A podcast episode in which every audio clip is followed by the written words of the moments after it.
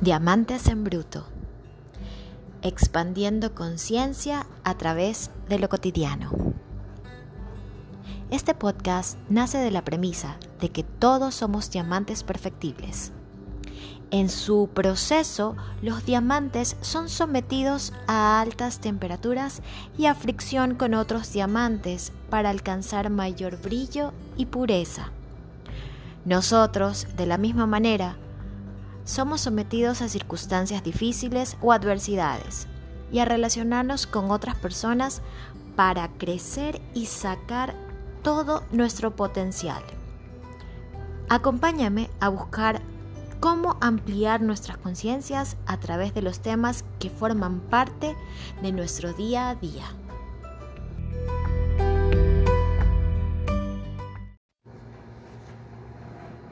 Hola, hola, hola.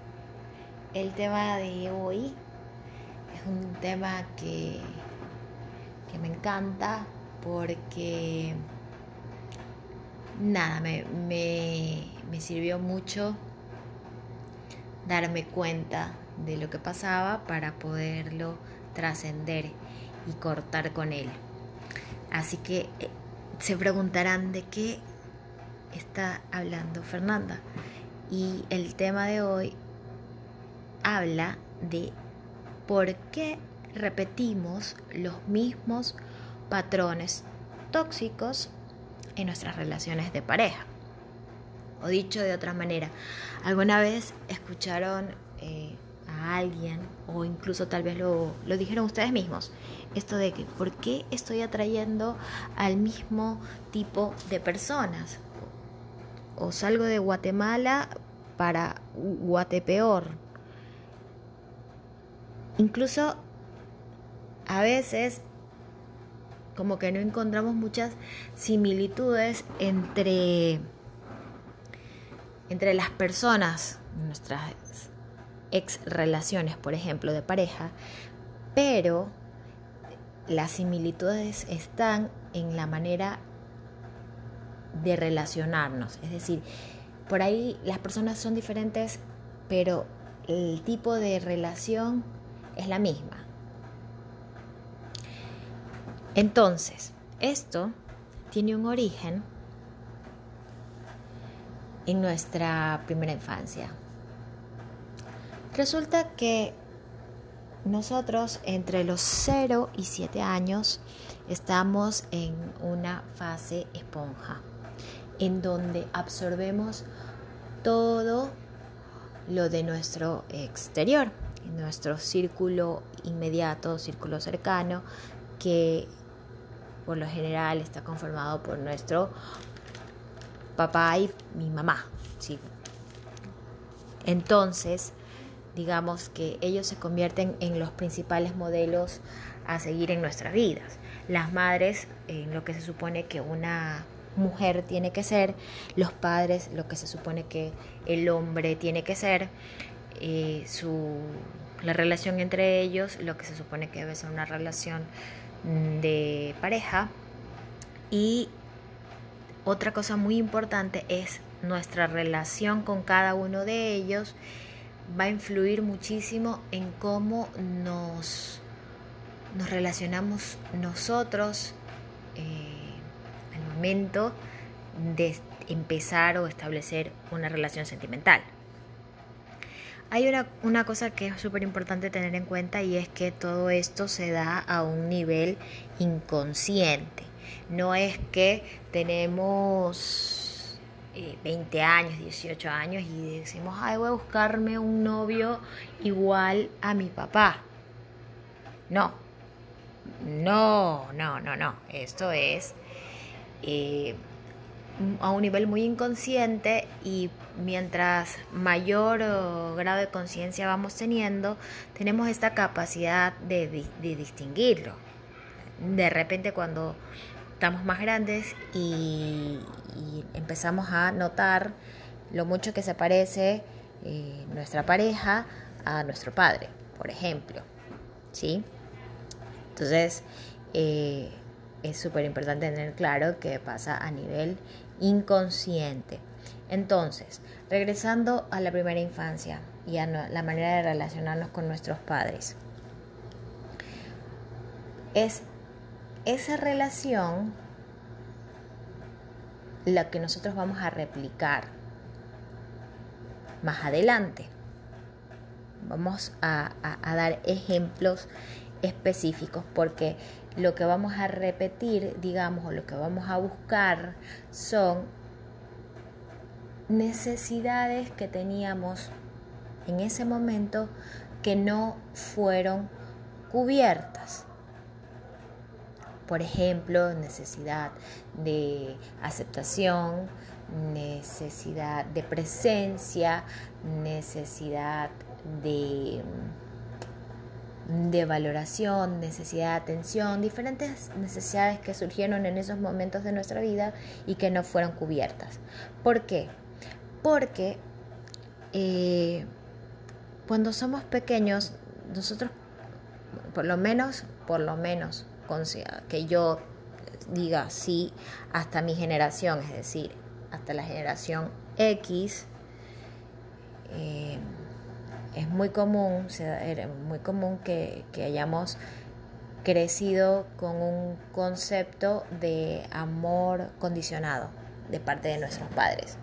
Es decir, eh, te quiero si te portas bien, te quiero si me haces caso, te quiero si te comes todo, por ejemplo.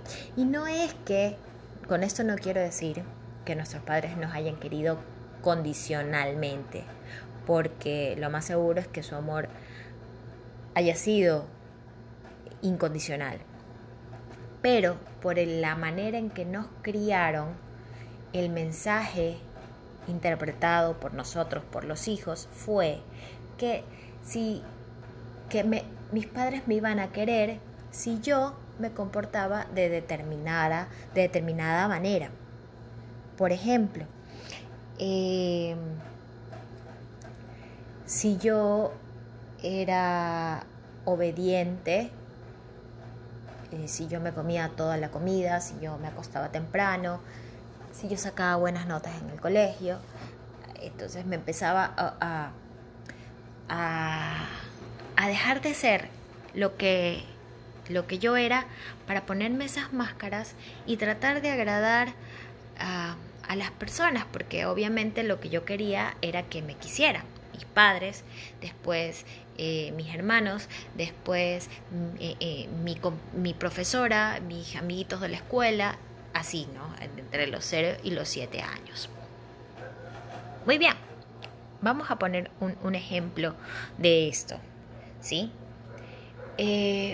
una persona que tuvo un padre como exigente, exigente, qué sé yo, que, que saque buenas notas en la escuela o que eh, tiene que comer poco y hacer ejercicio porque no, mm, porque no puede engordarse, porque las gordas, las personas gordas, las mujeres gordas nadie, nadie las quiere, nadie las acepta un ejemplo, ¿no?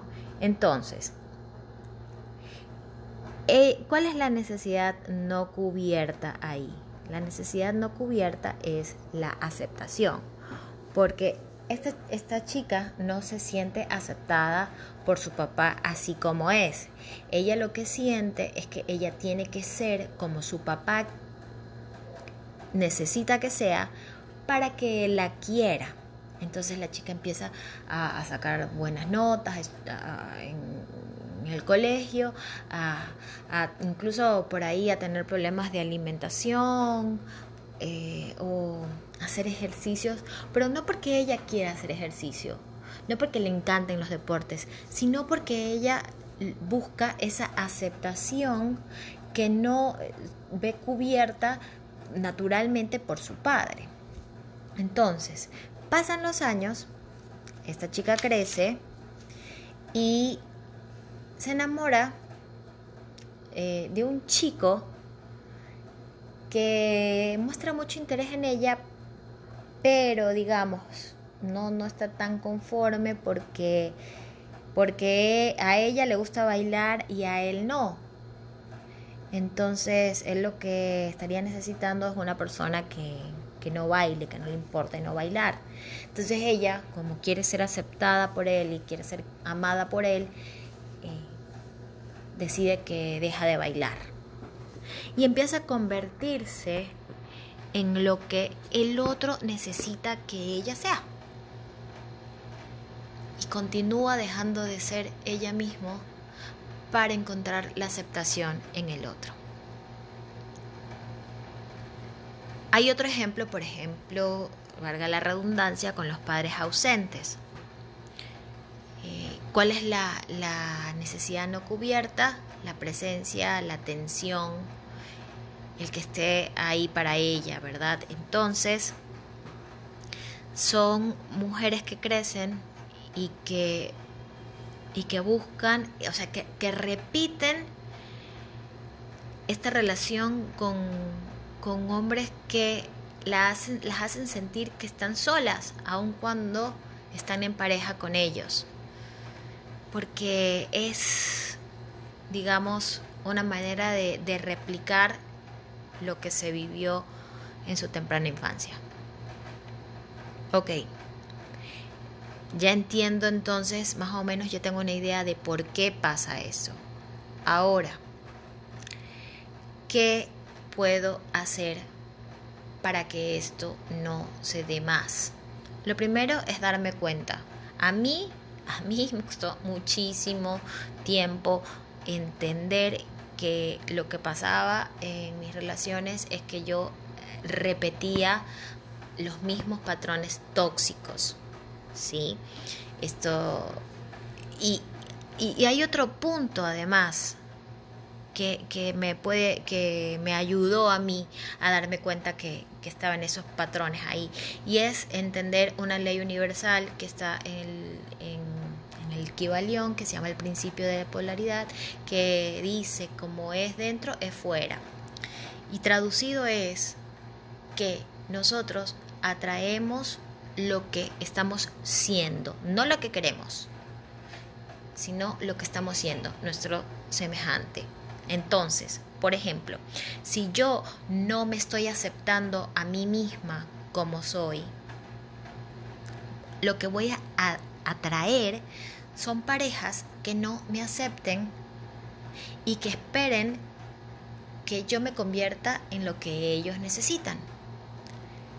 Pero la respuesta o la solución no está en yo ir cambiando de pareja una, dos, tres, las veces que sean necesarias, hasta ver cuál me acepta, porque eso me va a desgastar por completo y no voy a haber trascendido mi misión, que es aceptarme yo misma. La respuesta siempre está dentro de nosotros. La respuesta siempre está dentro de nosotros. No podemos buscar eh, afuera lo que nos tenemos que dar nosotros mismos. ¿Quién es la que se tiene que aceptar? Yo misma. ¿Quién es la que tiene que disfrutar de su compañía y valorarse? Yo misma. ¿Sí? Esta es la única manera en que nosotros podemos aprender a amar desde el amor con todas sus letras, en lugar de amar desde el miedo el miedo a no ser aceptadas, a no ser amadas, a que nos dejen, a quedarnos solas, desde la carencia, desde que, ay, es que no me acepta, es que, no, es que me siento sola, es que no me valora. No, porque todas esas necesidades no cubiertas necesitan ser cubiertas por nosotros mismos. Cuando nosotros somos capaces y responsables de proveernos lo que necesitamos, es cuando trascendemos y somos capaces de atraer otro tipo de personas y romper así con el patrón que estábamos repitiendo. Cuando yo dejé de esperar que otros me aceptaran, que otros me valoraran, que otros, eh, qué sé yo, quisieran estar conmigo. Y empecé a aceptarme y a ser lo más genuina posible.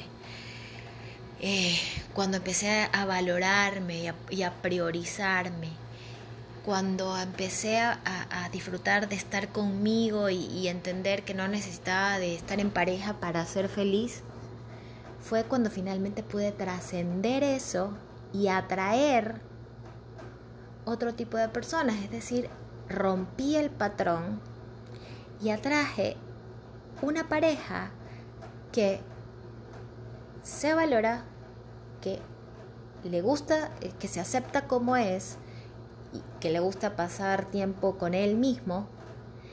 Y entonces, desde ese lugar, nos elegimos, desde las semejanzas. ¿Sí? No sé, piénsalo. Piénsalo y espero que, que encuentres cuál es esa necesidad no cubierta que todavía está latente en ti, que puedas detectar cuál es el patrón que se repite puedas determinar qué necesitas hacer para cortar con ese patrón. Te lo dejo de tarea. Abrazo cósmico.